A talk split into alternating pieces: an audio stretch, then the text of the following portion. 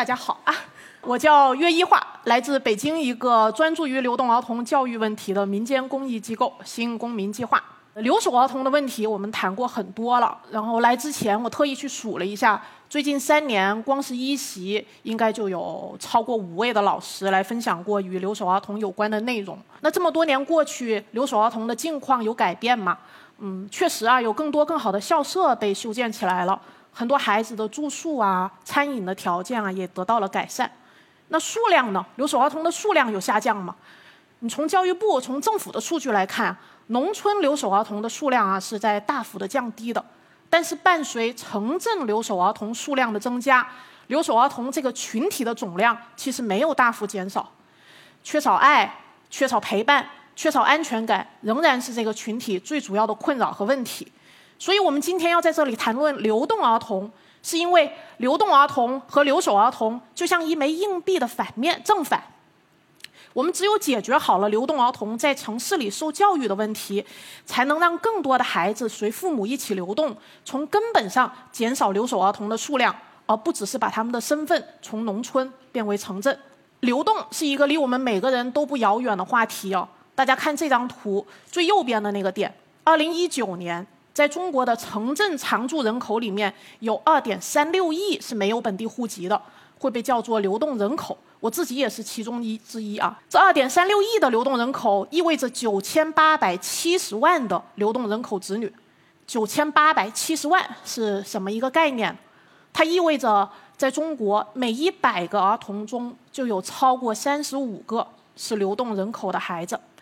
他们中间呢？跟随父母一起来到城市，在城市生活和上学的叫做流动儿童；如果父母在城市工作，他们独自生活在老家，就叫做留守儿童。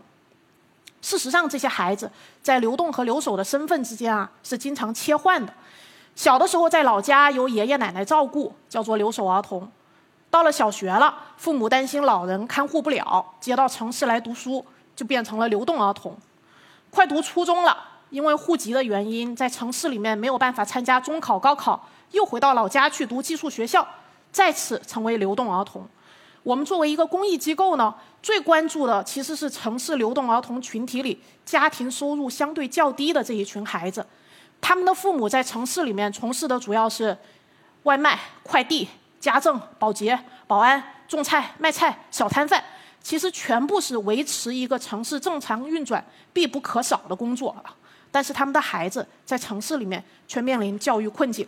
留守和流动都是流动人口的孩子，他们的区别就是能不能和父母在一起。和父母在一起这个事情重要吗？在欧美有一个概念叫做独自在家年龄，通常会被划定为十二岁。也就是说，十二岁以下的孩子，他对父母的依恋以及依恋得到满足以后带来的安全感。是会伴随一生的力量。那么，九千八百七十万的流动人口子女里，有多少能够和父母在一起呢？在一起，其实应该是每个儿童的权利，不论户籍，不论家庭收入的高低，都应该得到的权利。可惜，在一起的比例非常低。我们看这张图，二零一八年，在北京义务教育阶段的流动人口子女里，只有百分之二十二是能够和父母在一起的。广州的比例稍高一些，也不到百分之五十。那么这些比例以外的孩子，他们在哪里呢？他们在做留守儿童。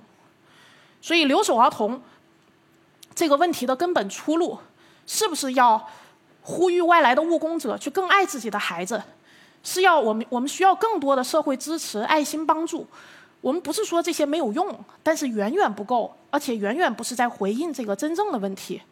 流动儿童问题的真正解决的出路，就是允许这些孩子和父母一起流动，让这些孩子和父母在一起。那为什么这么多孩子，像刚刚大的的数字，大家还记得吗？在北京，只有百分之二十二的流动人口子女啊，义务教育阶段能和父母在一起。为什么这个比例这么低？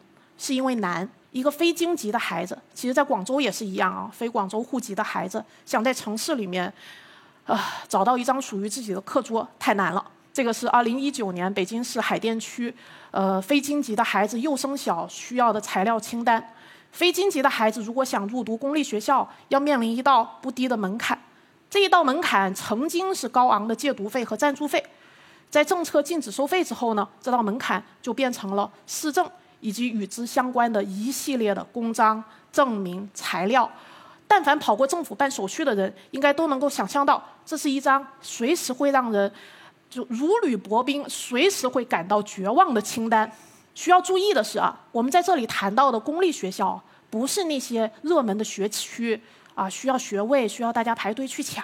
抢的抢抢的公立学校啊，我们服务的孩子，他们的家庭啊，大部分居住在城市边缘地区。其实这些城乡结合部的村里的公立小学，是根本招不满，甚至招不到本地生源的。一方面是因为户籍人口的减少，另一个原因是村里的孩子家长会想尽办法把他们送到城区去上学。我自己曾经了解过，二零一六年的时候，在北京东南四环外面有一所村里的公立学校。那一年，他们六年级有两个班，大约七十个孩子，只有一个是北京户籍，是北京郊区的。他爸爸在城里开出租车。那一年啊，他们六年级有两个评选北京市三好学生的名额，要求其中至少一个是京籍的，啊，对，啊，也是那一年九月份。他们学校的一年级开始招生啊，仍然没有一个本地的孩子来报名。最后勉强能够符合那个市政啊，当年还叫五政，五政要求的非京籍孩子不到二十个，勉强凑成了一个班。所以啊，远远不是学位没有、学位不够的问题啊。即使这些本地的学校招不到、招不满生源啊，他们也用证件的要求，仍然用证件的要求拦住了太多非京籍的孩子，尤其是低收入家庭中非京籍的孩子。即使他们处于义务教育阶段，即使啊，即使在北京我能够上小学了，不管上的是公办还是民办啊，流动仍然是他们注定的命运。这张表格呢，是北京东五环一所民办打工子女学校这个学期的学生数量。啊，两周以前刚刚统计出来，大家能看到啊，三年级还有九十九个孩子，到六年级就只有四十七个了。是因为对于没有户籍的外来务工人员孩子来说呢，到了小学高年级段或者初中，返回老家，为了学业的衔接啊，返回老家去读初中啊，是很常见的现象。我们必须要说啊，绝大部分这些孩子是怀揣着高中梦甚至大学梦踏上旅程的，但是他们当中。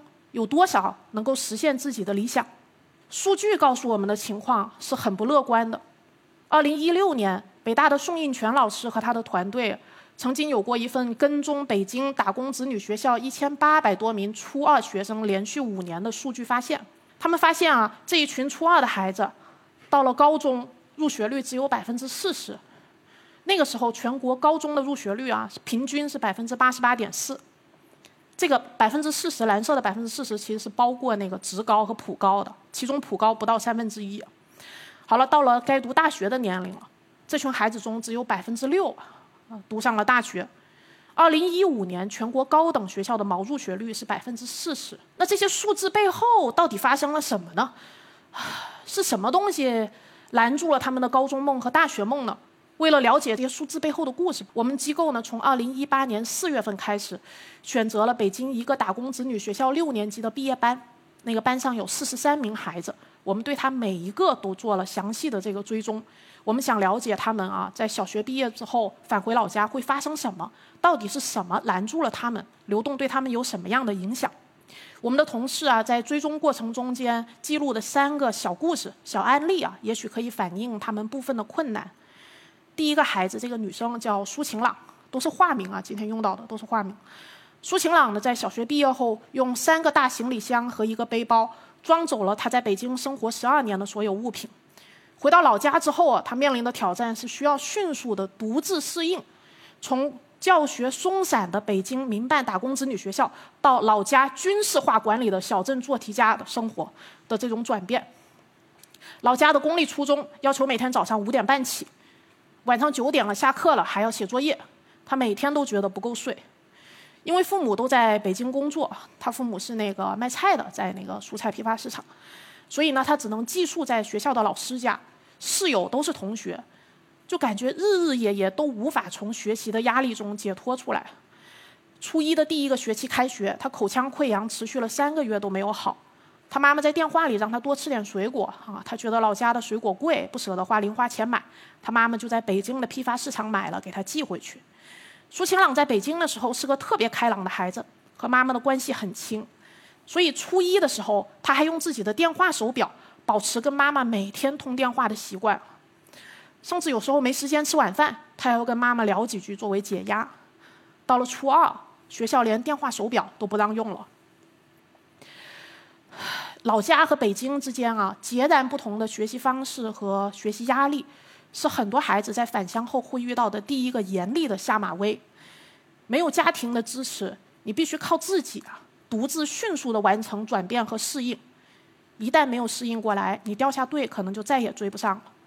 今年九月，苏晴朗初三了，他还在努力。第二个孩子叫李依依，这张图片呢，是他回老家。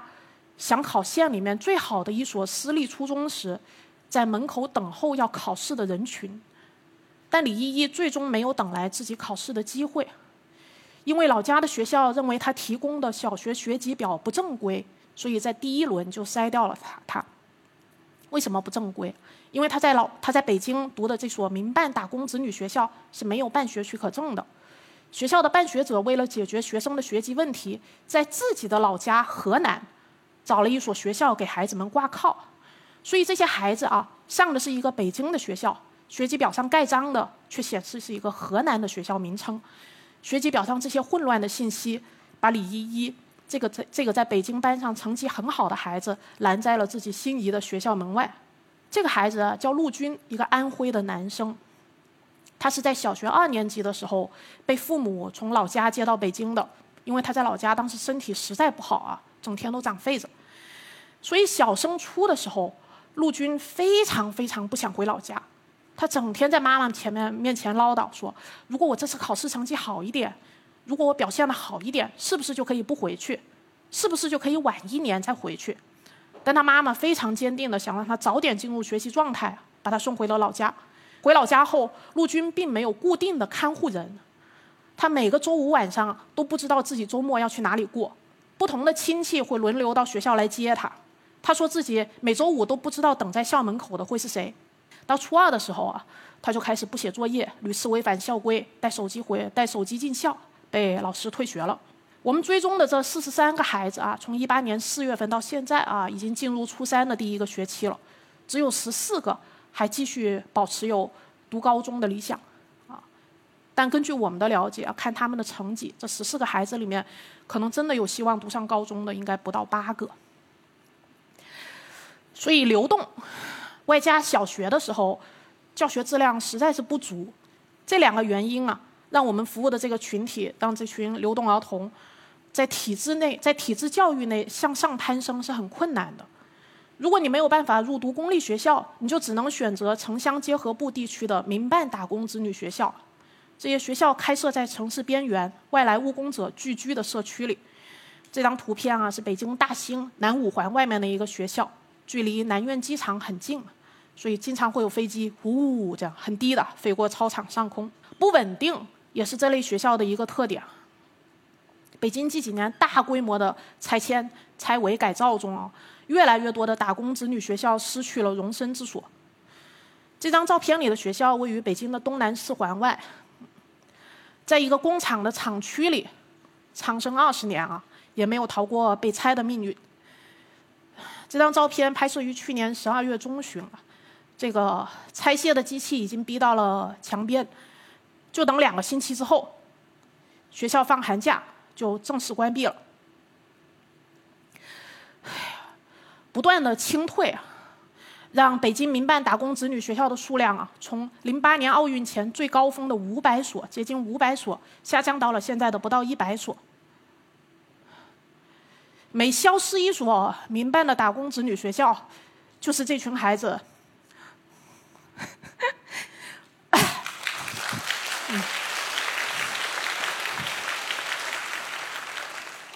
美校是一所民办打工子女学校，就是这群孩子，尤其是低收入的流动儿童啊，与父母在一起的希望泯灭一分。刚我说“清退”这个词啊，他们真的是用“清退”这个词的，这不是不是我们啊或者媒体用的词，我亲眼看见他们用“清退”这个词。就好像不是一个人，我要清退的不是一个人、一个孩子，而是一间这个违章建筑、一间房子。哦。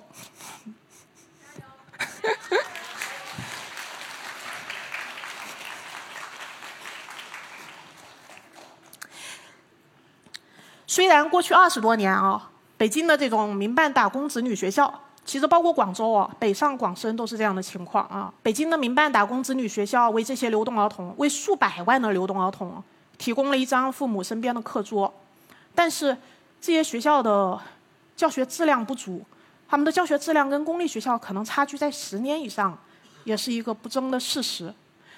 我们用一些简单的数据来理解这中间的差距。民办打工子弟学校没有政府资助，所有的收入来源于家长交的学费，一个学期从三千、五千，今年开始出现了八千。公立学校，北京的小学啊，生均教育成本是三万元，每个孩子一年三万元是由政府全额拨付的。所以你看，三千一个学期的学费，一年六千，和三万之间的差距已经是五倍，你更别说这是民办学校啊，老板还是要盈利的。两边教育资源的差距会全方面的体现在啊学校的硬件、老师、学校能够开设的科目上，方方面面。北京的民办打工子女学校基本都起源于九十年代中，当时的外来务工者的孩子如果想读公立，需要交高昂的赞助费和借读费，很多家庭交不起，就自己凑一凑，找一个在老家做过老师的这个乡亲来教孩子。后来学生人数越来越多，竟就成了学校。我们从当时学校的一些校名，就能够推测出当时乡亲们从事的行业，像这个河北菜农小学，或者是乡亲们来自哪里，河北小学分校，啊，叫分校也很有意思啊。当时出现了这种学校以后啊，市场极端的旺盛啊，供不应求，太多的外来务工者想把孩子留在身边上学了。我们知道当时最多的一个学校可以同时有八个校区，上万的孩子。没有办学许可证的啊，以一种半地下的方式存在，然后钱也是啊，能怎么省钱怎么来。你看，这是当时的校车。学校的教育资源不足，这个办学者为了节约成本啊，尽量的少请人。老师的课时数啊，每周在二十五到三十节之间。大家可以看到啊，这张课表啊，一个老师，三年级、五年级的语文啊、科学、写字，其实就都是语文课。一周一周平均每天五节啊，你可以想象这个老师有多少时间可以用来备课。打工子弟学校老师的课时负担啊，基本是公立学校老师的两倍以上，工资只有二分之一到三分之一，没有体制内的培训和晋升啊，完全是体制外的一个打工者，所以老师的流动性非常高。学校基本上是以刚刚毕业、经验不足的年轻教师为主，或者是那个乡村下岗的代课教师到城市里面来找工作。学校和家庭啊都没有办法给这些孩子提供阅读的资源。我们曾经在北京一个学校问三百名孩子，四年级的孩子，你写出你最想看的三本书和你最喜欢的三本书啊？你看想看的三本书里面有很多答案是空白的，填不出来。我们团队曾经有一个同事，啊，一个老太太啊，是从公立学校退休的老师，然后呢，负责在这种打工子女学校里面做培训。有一次我跟他一起啊，在等公交去学校的路上，他真的是痛心疾首的对我说，他每次去这些学校翻看孩子们的作业本啊，都感觉到这个心痛、焦急，希望自己的工作能多挽救一个文盲就是一个文盲。我们不知道这两类学校真实的教学水平差距有多大，只有一些细节。你像这个，是我们曾经在一个图书馆的志愿者啊，新年之前收到很多孩子送过来。自己写的贺卡，卡片上写着甜甜的新年祝福，但从一年级到了六年级，没有一个能把阿姨的姨字写对的，所以志愿者忍不住就写了正确的两个字啊，贴在墙上。在这样的教育资源和教育环境下啊，流动儿童通过体制内教育实现阶层的跳跃，改变命运，难度无异于中彩票。很高比例的流动儿童从高年级开始厌学，直到放弃学业。但这种放弃不是一种真正的个人选择，它是机会不平等影响下的个人选择。在不平等的条件下，弱势群体获得机会的可能被系统性的排斥，这些孩子没有机会接受公平优质的教育，成绩不行，引发对自我的否定，进而加剧对学业的放弃，形成恶性循环。打工子女这个群体，高中的入学率、大学的入学率如此之低，我们需要意识到，这不是一个群体的素质问题，这是一个不平等的社会政策问题。那怎么办呢？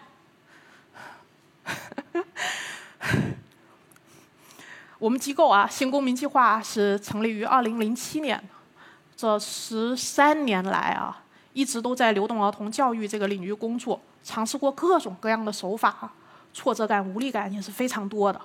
现在我们机构八个同事，一个呢在做嗯基础数据的研究分析，就大家前面看过的图表；有一个呢在做这四十三个孩子的返乡追踪，记录下他们的故事；剩下的人。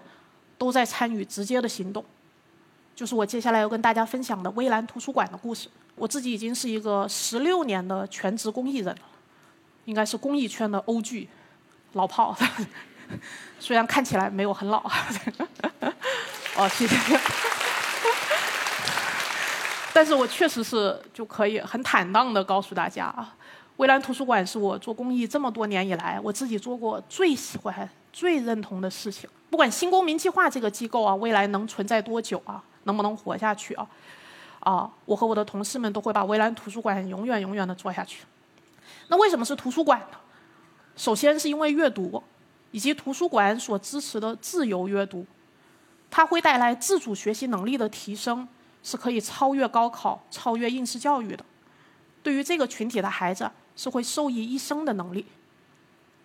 中高收入家庭的孩子可以从学校和家庭获得很多课外书的资源，低收入的家庭只能靠学校的图书馆，因为我们城市的公共服务资源远远触及不到这种城市边缘地区。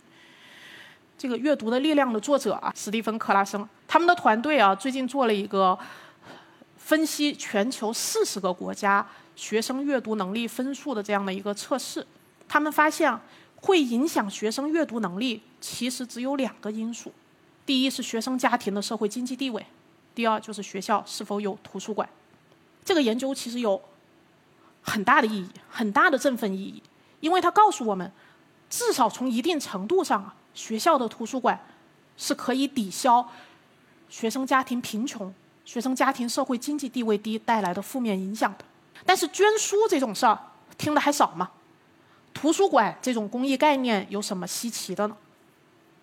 稀奇，我们在北京的民办打工子女学校工作了十多年啊，从来没有见过一个真正活的图书馆，能够持续开放，让孩子去借书，有足够多好书的图书馆，一个都没有。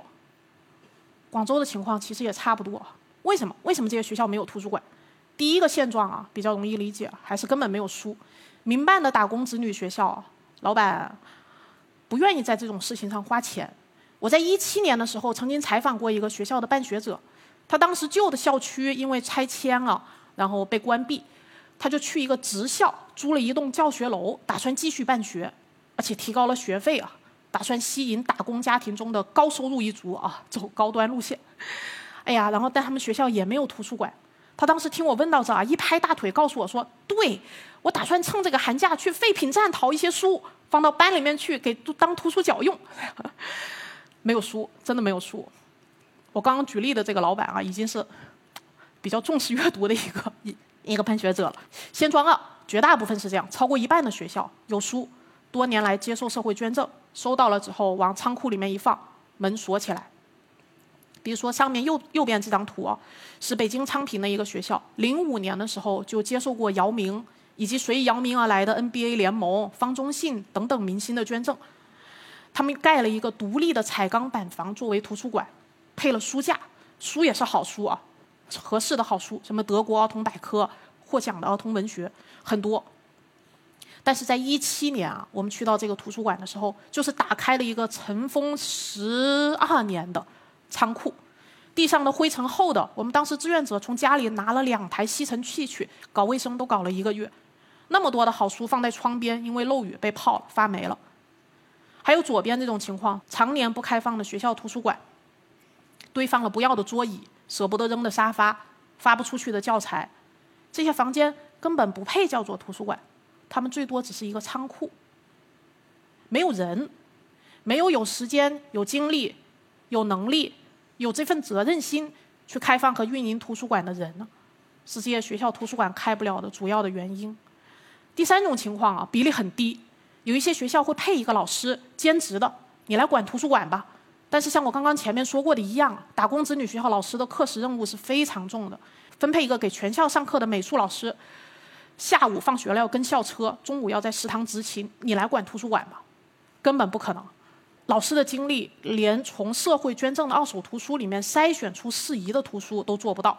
我们在很多学校不开放图书馆的书架里面见到了这种社会捐来的二手图书。犹太人惹了谁？季羡林病榻杂技。所以一边是想看书没有书看的孩子，一边是书被锁在图书馆、锁在房房间里、锁在仓库里。那这个怎么办呢？嗯，我们我们来开吧。所以二零一七年十月开始，我们在北京开了第一批两个分馆啊，分别位于。朝阳的东八间房村和昌平的水屯村，我们选择第一批合作学校的标准很简单，就是去做接盘侠。你有图书馆开不了，我来帮你。学校非常欢迎我们，因为我们是去做接盘的嘛。学校只需要开个门，其他都不用做了。我们管这种图书馆前期的准备工作叫做开荒，特别形象啊。从书里面筛选出合适的图书，改变书架的位置，设计出一条还书借书的图书馆的动线。为每一本书贴码、录入、分类上架、写锁书号，完成一个现代化、具备可持续开放能力图书馆的基本条件。从一八年四月份我们开开设北京的第六个分馆开始，也去到了一些一穷二白的学校，什么都没有，给我们一个空房间，我们开始筹款买书、买书架。受限于学校的条件，我们的书架大部分的桌椅都是因陋就简啊，因地制宜。北京的很多分馆啊，冬天没有暖气，夏天没有空调，条件是挺艰苦的。但是从骨子里、从灵魂上啊，这些房间不一样了，脱胎换骨，有资格挂上开馆了的牌子。在公益领域，图书馆确实不是一个新鲜的概念。捐书的事儿大家都听过，但是打工子女学校图书馆开放不了的本质原因是没有人。把书往学校一捐，期待学校就能够负责的开放运营起来，只是忽视打工子女学校现实的一种一厢情愿。所以我们采取的方式，就是给予最直接、最不回避、最麻烦，甚至看起来最笨的方式——捐人，而且是持续的、没有终点的捐人。但人从哪里来？从二零一七年十月到一九年十二月，北京和广州我们开了四十七个图书馆。其中三十九个进入开馆运营的状态，所有的开荒和开馆工作都是由志愿者完成的。进入开馆，每周一次，每周三次，甚至每周五次，就每个上学日持续稳定的开放。每个分馆每次都需要两到三名的志愿者到图书馆里去担任图书馆管理员。图书馆管理员、馆员的志愿者，我们管他们叫馆员志愿者。上岗之前还要先通过考试，啊，我们有一套上万字的培训的教材，这个。啊，线上的测试你必须通过八十分才能上岗，可以反复的考。能够在工作日期间到图书馆去服务的，大部分是自由职业者、全职妈妈、退休人士，还有大学生。但如果你如果你是一个上班族，你也很有心想参与啊，我们还有另一个岗位叫做馆东，听起来也很简单啊，图书馆的股东，图书馆的东家。你可以选择一个分馆成为馆馆东，门槛只有一元。持续的月捐，每个月超过一块钱，你就是这个分馆的馆东。馆东们会召开馆东大会，从中选举出理事来承担这个图书馆组织协调的运营工作，大部分都是可以在线上完成的。还有一些自带流量的人士，嗯，呃，大家可能认不出来，但是又觉得想参与的比馆东还多一些，就可以来做我们的一日馆员，分享大家的分享你们的体验啊。然后传播微蓝的故事，让更多人有机会参与进来。微蓝志愿者是图书馆的脊梁。从四十七个图书馆，只靠我们个位数的全职人员根本是不可能的，靠的是上千名志愿者啊！过去两年持续的付出。在北京，服务时间最长的这位，我们管她叫“服务之星”的红姐，是一个北京本地人。他在微蓝度过了自己六十岁生日。从二零一八年四月到现在。他的服务次数已经有一百九十次，累计一千四百多小时。一百九十次是什么概念？就除了寒暑假，一周七天，他可能有五天都在图书馆。有三个分馆，近的距离他公交车半小时，远的他需要倒三趟，单程两个小时，都是他的射程范围。我特别喜欢分享这位红姐的故事啊，是因为我在微蓝真的见证和陪伴了他的成长。红姐说，她退休前是一个从事体力劳动的工人，所以一开始她很担心自己在图书馆可能只能做一桌搬搬书的工作，电脑她也不太敢操作，还不好意思问我们。一开始她也不知道该如何跟孩子沟通，常常忍不住的就大嗓门吼起来。但是现在，一个分管大大小小的繁琐的业务啊，借阅系统全部独立操作。一年前，我发现他开始看我们推荐给孩子的好书。在去图书馆的公交车上，他看窗边的小豆豆。这个学期能耐又长了，他开始从图书馆拿几本绘本故事，就跑到低年级的班里面去跟老师说：“我要来讲故事。”我问他：“你怎么会讲呢？”他说：“我看过你讲啊，有样学样，孩子爱听。”微蓝有一个核心的思路，叫做“微小的行动带来改变”。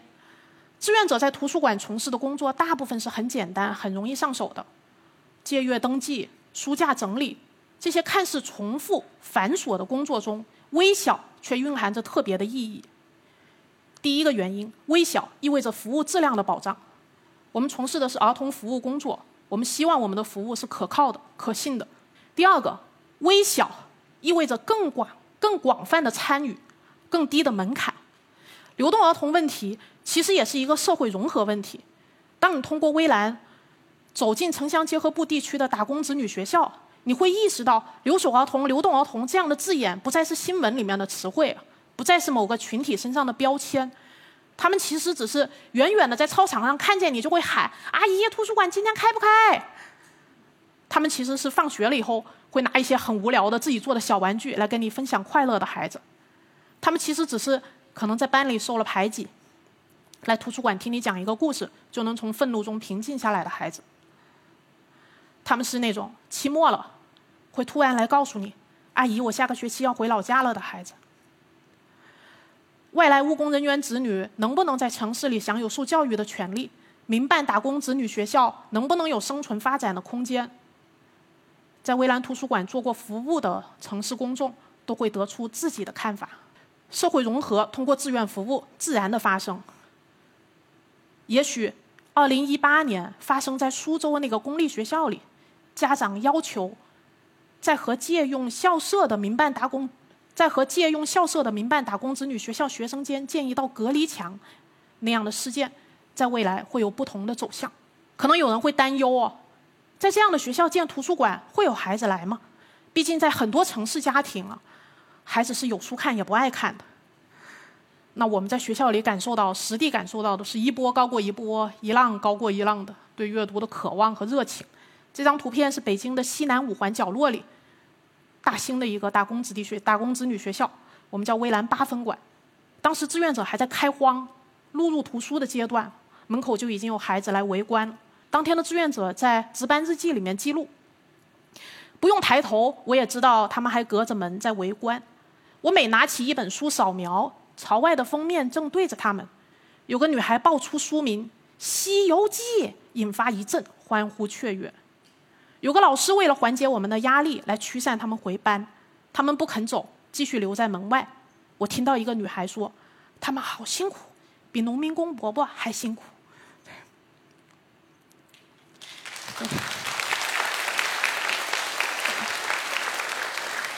每个分馆开馆后都会经历的排队借书的场面，还有图书馆的条件有限。跟大家去过的想象中的国图啊、广图啊，截然不同的环境啊，所以你会有蹲着的、坐着的，甚至趴着的看书就入迷的孩子。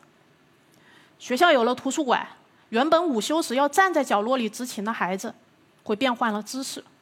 蔚蓝图书馆，我们想做的就是用足够长、足够多时间的开馆，让图书馆成为一种像呼吸一样自然的、理所应当的存在，没有什么喧哗的活动。我们所坚持的就是图书馆的本分，稳定持续的开馆，提供借阅，给孩子时间，给孩子足够多的时间去感受图书馆是什么，去体会阅读。我们一位志愿者说过，当这些孩子具有了阅读的力量，他们也就拥有了对抗世界的力量。所以，请大家记住，微蓝图书馆 关注我们的微信公众号啊。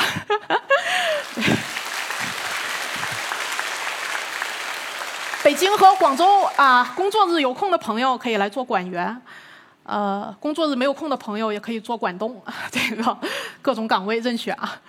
微蓝是什么意思呢？字面的翻译是微小的波纹，所以就像浪乘于微澜之间，我们相信微小的行动也可以带来改变。还有一句话是跟微澜相关的，叫“死水微澜”。流动儿童问题、留守儿童问题，本质上是一个户籍制度问题。大家肯定都能理解啊。作为一个民间的草根公益机构，想要撬动这个问题的改变，无异于面对一滩死水。但是死水又何妨？死水也会有浪成于微澜之间的一天。我们机构的公众号上啊，曾经有过一个专栏的栏目，叫做“卑微呐喊”，是用来分享我们的服务群体，就是民办打工子女学校里孩子们的文字。因为杨绛先生曾经说过。唯有身处卑微的人，最有机缘看到世态人情的真相。这些城市边缘的孩子，用他们澄亮的眼睛洞察周边的变化，用他们敏感的心灵感受世界，用他们稚嫩的笔尖平静地诉说故事。我选了很久，跟大家分享这样一段话，来自北京的十二分馆那个去年底被拆掉了的学校，一个五年级的男生写给图书馆的一封信。他说：“我最爱看的是《查理九世》，但这个学校下学期就要拆了，所以我怕再也看不见你们了。有时候我就自己的偷偷的哭。图书馆阿姨，你们辛苦了，姨字写错了，你们歇歇吧，新年快乐。”从这个孩子的信里哈，我们第一次知道这个学校要拆了。